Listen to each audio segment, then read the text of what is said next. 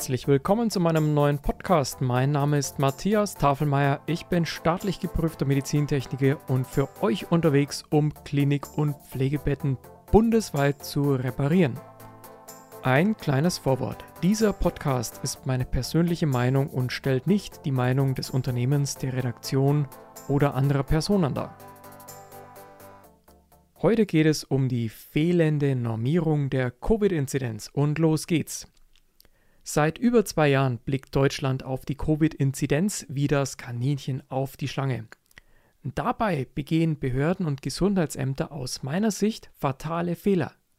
Laut meiner Meinung fehlt es schlichtweg an einer Normierung der Covid-Inzidenz. Nach Ausbruch der Covid-Pandemie Anfang 2020 war sich die Welt sehr schnell einig.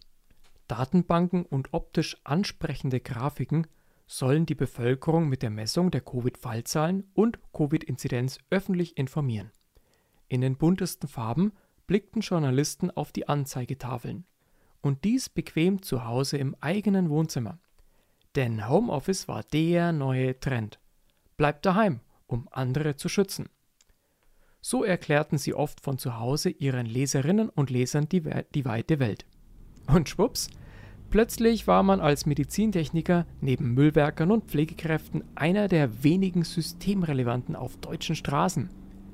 Sowohl Technokratie als auch Pandemieverwaltung übernahmen das Zepter. Aus einem medizinisch ernstzunehmenden Problem wurde eine Showveranstaltung mit Grafiken und Farben. Zugleich erlebte ich als Medizintechniker da draußen, wie sich Fachkräfte im Gesundheitswesen zunehmend ignoriert fühlten. Denn es fehlte der ganzen Sache aus meiner Sicht ein ganz entscheidender Punkt, die Normierung der Covid-Inzidenz. Und das führt mich auch zum ersten Punkt, den Ausschluss von Messfehlern. Denn plötzlich erschienen mir bis dato vollkommen unbekannte Hersteller für Covid-Tests auf dem Markt. Im eigenen Unternehmen stieß ich auf Schnell- und Selbsttests, die keine oder schmutzige Testflüssigkeiten enthielten, also qualitativ nicht verkehrsfähig waren. In normalen Zeiten hätte so ein Wildwuchs zu einem öffentlichen Aufschrei geführt. Beim Monitoring der Internetseite der B-Farm wurden teils wöchentlich Probleme mit Covid-Tests publiziert. Fachfremde Lehrkräfte wurden mit der Überwachung von regelmäßigen Selbstdiagnosen bei Kindern in Schulen beauftragt, wodurch nach meiner rechtlichen Recherche aus Schulen Gesundheitseinrichtungen nach 4 Absatz 2 Medizinproduktebetreiberverordnung wurden. Doch das interessierte weder das lokale Schulamt Fürth noch das lokale Gesundheitsamt im Landkreis Fürth noch die örtlichen Verantwortlichen im Rathaus. In öffentlichen Medien wurden Bilder gepostet, die als Standhilfe dieser Testflüssigkeiten Wäscheklammern nutzten.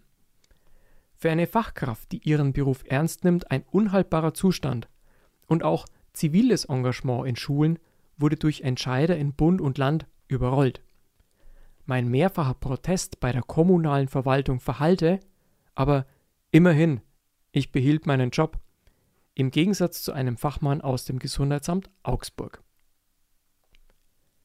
Tja, und da war es auch schon passiert. Stimmungsmache statt Normierung der Covid-Inzidenz. Denn zugleich wurden medial und politisch kritische Stimmen zusammengetrampelt, die auf die Probleme bei den Testungen hinwiesen. Zum Vergleich sollte jedem klar sein, dass rein statistisch auch Männer einen positiven Schwangerschaftstest erzeugen können, bedingt durch Messfehler oder statistische Effekte. Aber wegen diesem positiven Testergebnis ist der Mann doch noch lange nicht schwanger. Und genau so ist es auch bei Covid-Tests. Doch All diese positiven Messergebnisse wanderten trotzdem auf teils abstrusen Wegen mit teils abenteuerlichen Verzögerungen in öffentlich publizierte Datenbanken, worauf wiederum landes- und bundesweite Maßnahmen folgten. Diese Maßnahmen werden für viele Menschen jahrelange Folgen haben. Und das alles bezahlt aus öffentlichen Steuergeldern. Die fleißige Erzeugung von falsch negativen und falsch positiven Ergebnissen fand ich atemberaubend. Von den Hauptmedien wurden die Probleme mit den Testungen vollkommen ignoriert. Am Rande möchte ich noch ein Thema erwähnen, die mangelnde Differentialdiagnose. Für einige Monate erhielt ich in Deutschland den Eindruck, dass es nur noch eine Diagnose gibt. Und das war Covid. Ich erinnere mich an ein Gespräch in der Nähe von Frankfurt. Mein Gesprächspartner hat im April 2020 aus Solidarität zu den angeblich überlasteten Kliniken entschieden, ärztlich notwendige Untersuchungen zu verschieben. Heute stellen wir endlich auch öffentlich fest, dass es zu Verschleppungen von Behandlungen bei Herz-Kreislauf-Erkrankungen kam. Sogar Krebsdiagnosen wurden vernachlässigt. Nach meiner Vermutung wegen einem versehentlichen Behandlungslockdown. Und dann wurde sachliche Kritik medial zertrampelt und ignoriert. Aus meiner Sicht taten sich in 2020 und 2021 viele leitende Medien mit Belehrung und Berichterstattung aus dem Homeoffice hervor, die zugleich jegliche Kritik niedertrampelten. Und die Differentialdiagnose wurde zugunsten einer steigenden Kennzahl fernab jeglicher Normierung ignoriert. Genannt Inzidenz. Ich möchte die Stäbchentestung mit einem Test auf Noroviren vergleichen. Nur wer einen positiven Test erhält, hat noch lange nicht die Scheißerei. Bitte entschuldigen Sie meine Wortwahl. Aus meiner Sicht litten mit Covid infizierte Menschen teils genauso wie vollkommen isolierte Senioren und Kinder, denen menschliche Besuche und Nähe gesetzlich untersagt wurden, wegen einem Testergebnis, das oft unter regulären Umständen einer Gegenprüfung nicht standgehalten hätte. Häufig wurde in der Pandemie die Differentialdiagnose ignoriert. Und dann kam die Sucht nach hoher Inzidenz. Seit nun über zwei Jahren lassen Medien und einzelne öffentlichkeitssüchtige Politiker messtechnische Kompetenz und Gründlichkeit sträflich vermissen. Auch ich hatte den Eindruck, dass öffentlich und privat bezahlte Medien eine Sucht nach immer höheren Zahlen entwickelt hatten, zugunsten von Klicks und Reichweite. Die Zahlen wurden mit immer dramatischeren Farben und Worten unterlegt. Es wurde massiv öffentliche Gelder an Maßnahmen und Testzentren verteilt. Der verängstigte Blick auf ein einzelnes Problem macht doch blind für die Vielzahl anderer Probleme, die während der Pandemie übersehen wurden. Würden wir diese Testungen im Bereich resistenter Keime fortsetzen, dann hätten wir aus der Pandemie zumindest etwas gelernt. Danach kam Denunziation und Pandemieverwaltung statt Dialog. Doch es entwickelte sich selbst für lokale Medien zu einem Sport, zum Beispiel über Jugendliche zu schreiben, wie sie durch die Polizei durch Parks gejagt wurden, oder wie Pflegeheime an den Pranger gestellt wurden, die versuchten, ihren Bewohnern Nähe zu geben und dabei angeblich gegen Hygieneregeln verstoßen haben, eben mit dem Hinweis auf die Inzidenz aus angeblich medizinischen Maßnahmen wurde Denunziation. Ich finde, statt kalter Absonderung ist Gemeinschaft und Kompetenz gefordert. Der rechtliche Begriff der Absonderung nach 30 IFSG, der macht mir Angst. Und das scheinbar nicht nur mir, sondern auch dem Deutschen Pflegerat. Denn dieser forderte im Juni 2022 in einer Stellungnahme einen Stopp der Ausgrenzung vulnerabler Gruppen sowie Zuteilung von Kompetenz an die Fachkräfte. Ja, so ist Pflege. Wir arbeiten im Gesundheitswesen zusammen. Ich fand jedoch, dass manch mediale und politische Äußerung in den letzten beiden Jahren sich mit Unmenschlichkeit überboten haben. Und genau das führte zu teils unfassbaren Aussagen von Menschen auf sehr dünner Datenbasis. Über die Internetseite ich habe mitgemacht.de werden die teils schockierenden Aussagen von Personen des öffentlichen Lebens gesammelt. Viele dieser Aussagen basieren auf der Covid-Inzidenz, einer täglich ermittelten Kennzahl, deren Erfassung und Publikation einem führenden Industrieland unwürdig ist. Dennoch erlaubten sich reichweitenstarke Medien weiter stur Daten von Plattformen blind zu kopieren und zu veröffentlichen. So auch im Juli 2021 bei einem Anstieg der Inzidenz auf 10,3 wie auf BR24. Allein schon die Nennung der Nachkommastelle lässt die Quellenprüfung und Qualifikation des Erstellers dieser Nachricht vermissen. Und im Winter danach hatten wir Inzidenzen weit über 1000. Ich stelle mir eine Frage. Lässt Daueralarm die Menschen abstumpfen? Wenige Tage vor diesem Bericht, am 14. und 15. Juli 2021, starben im Ahrtal 134 Menschen durch die Flutkatastrophe. Ich frage mich, wer nimmt nach einem Jahr Daueralarm überhaupt noch Warnungen vor Lebensgefahr ernst? Eines hat mich dann doch überrascht. Der Daueralarm durch Zahlenwahn förderte in einigen Menschen höchst interessante innere Haltungen zutage. Und ich befürchte zu verstehen, wie 1933 passieren konnte. Zugleich herzlichen Dank an einen Politiker, der diese Zeit als Kind noch miterlebt hat und mit dem ich zu diesem empfindlichen Thema kürzlich offen sprechen konnte. Eine kleine Auswahl an denkwürdigen Zitaten aus dieser Covid-Pandemie im Folgenden. Und äh, deshalb haben wir jetzt einen besonderen Winter und man muss sich vielleicht wirklich ein bisschen was Wärmeres noch zum ähm, Anziehen mitbringen. Vielleicht macht man auch mal eine kleine Kniebeuge oder so oder ähm, klatscht in die Hände, damit man ein bisschen warm wird. Das war Frau Dr. Angela Merkel im Dezember 2020. Wegen fehlender technischer Ausstattung und mangelnder Qualifikation der Lehrkräfte im Umgang mit der Pandemie frieren unsere Kinder inzwischen seit zwei Wintern. Das nächste Zitat stammt vom Bürgermeister aus Dieburg in Hessen.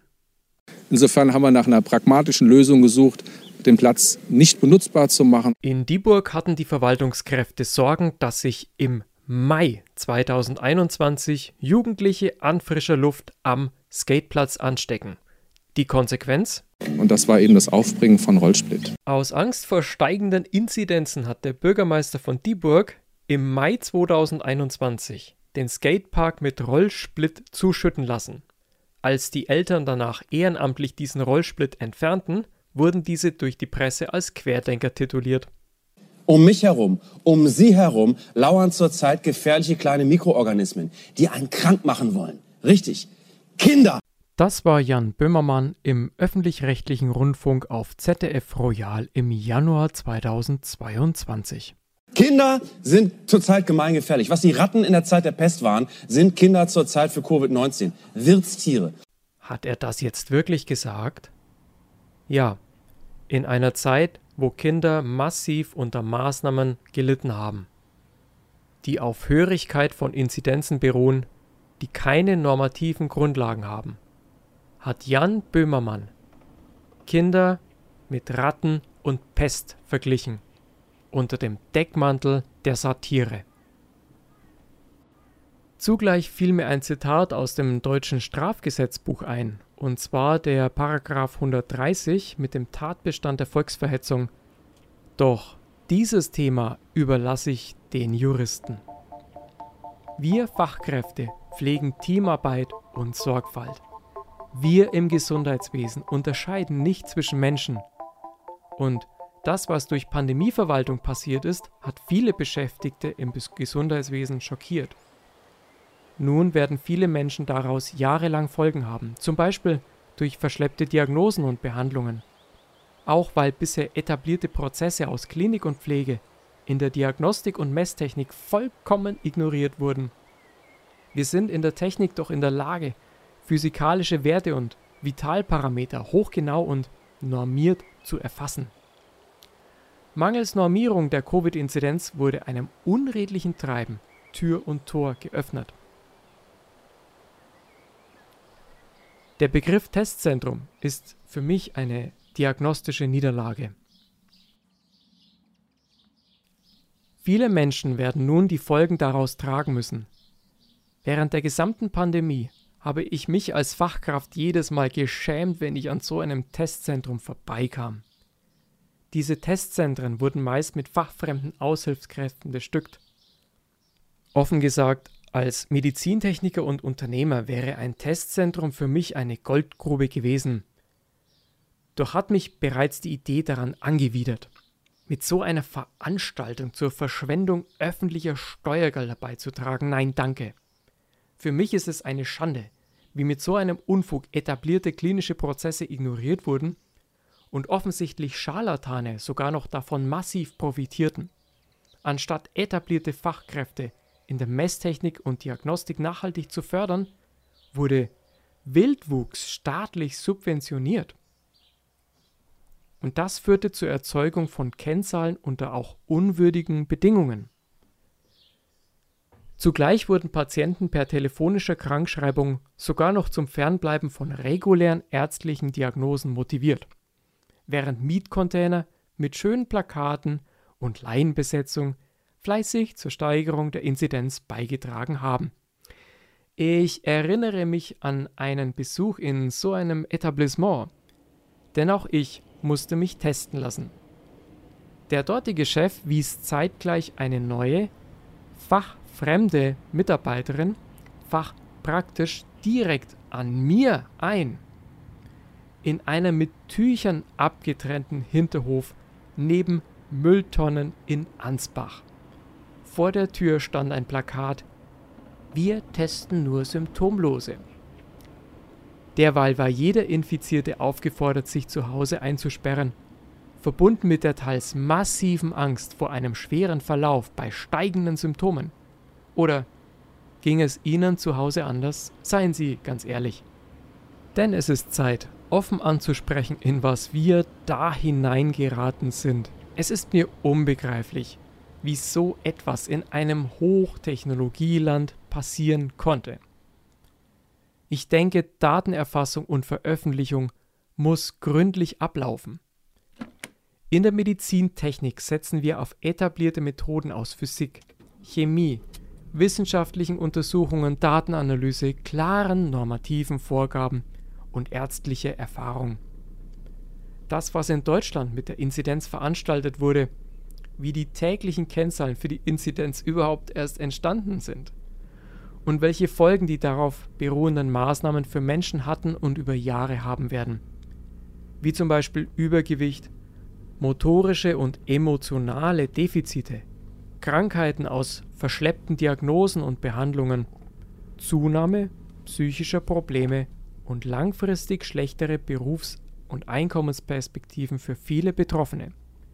Das ist für ein Land der Dichter und Denker maximal unwürdig. Mein Fazit zur Normierung der Covid-Inzidenz. Eine frühzeitige und sachliche Normierung der Covid-Inzidenz hätte viel menschliches Leid und verschwendetes Steuergeld vermeiden können. Wir könnten aus den gemachten Fehlern nun lernen und dann diese Abstriche für eine wichtige Aufgabe beibehalten, und zwar bei der Suche nach resistenten Keimen vor der Operation von Patienten. Ich frage mich, wann sind die politisch und wissenschaftlich Verantwortlichen endlich in der Lage, über Probleme und Lösungen zu sprechen? Wann wird die vielfältige Kompetenz der Praktiker im Gesundheitswesen gewürdigt und mit einbezogen? Und erlauben Sie mir noch einen Nachsatz. Die kommende Digitalisierung wird noch viel mehr Daten sichtbar machen. Wir Menschen erhalten zunehmend neue Möglichkeiten und das geht jetzt ziemlich schnell. Wir können bald noch viel mehr unsichtbare Dinge oder unsichtbare Orte sichtbar machen. Und zwar mittels moderner Messtechnik und auch durch raffinierte Funktechnik. Bitte erschrecken Sie nicht davor. Die neuen Möglichkeiten können einen erstmal umhauen, aber diese Möglichkeiten können zur Lösung vieler Probleme beitragen. Wenn wir in Zukunft mit diesen Informationen richtig und gelassen umgehen. Das war ein neuer Podcast von der Elkoba. Sprecher war Matthias Tafelmeier. Besuchen Sie uns auch auf unseren Social Media Kanälen, in unserem Online-Shop oder auf YouTube. Wir freuen uns auf Ihre Anregungen und Ihre Meinung. Bis bald!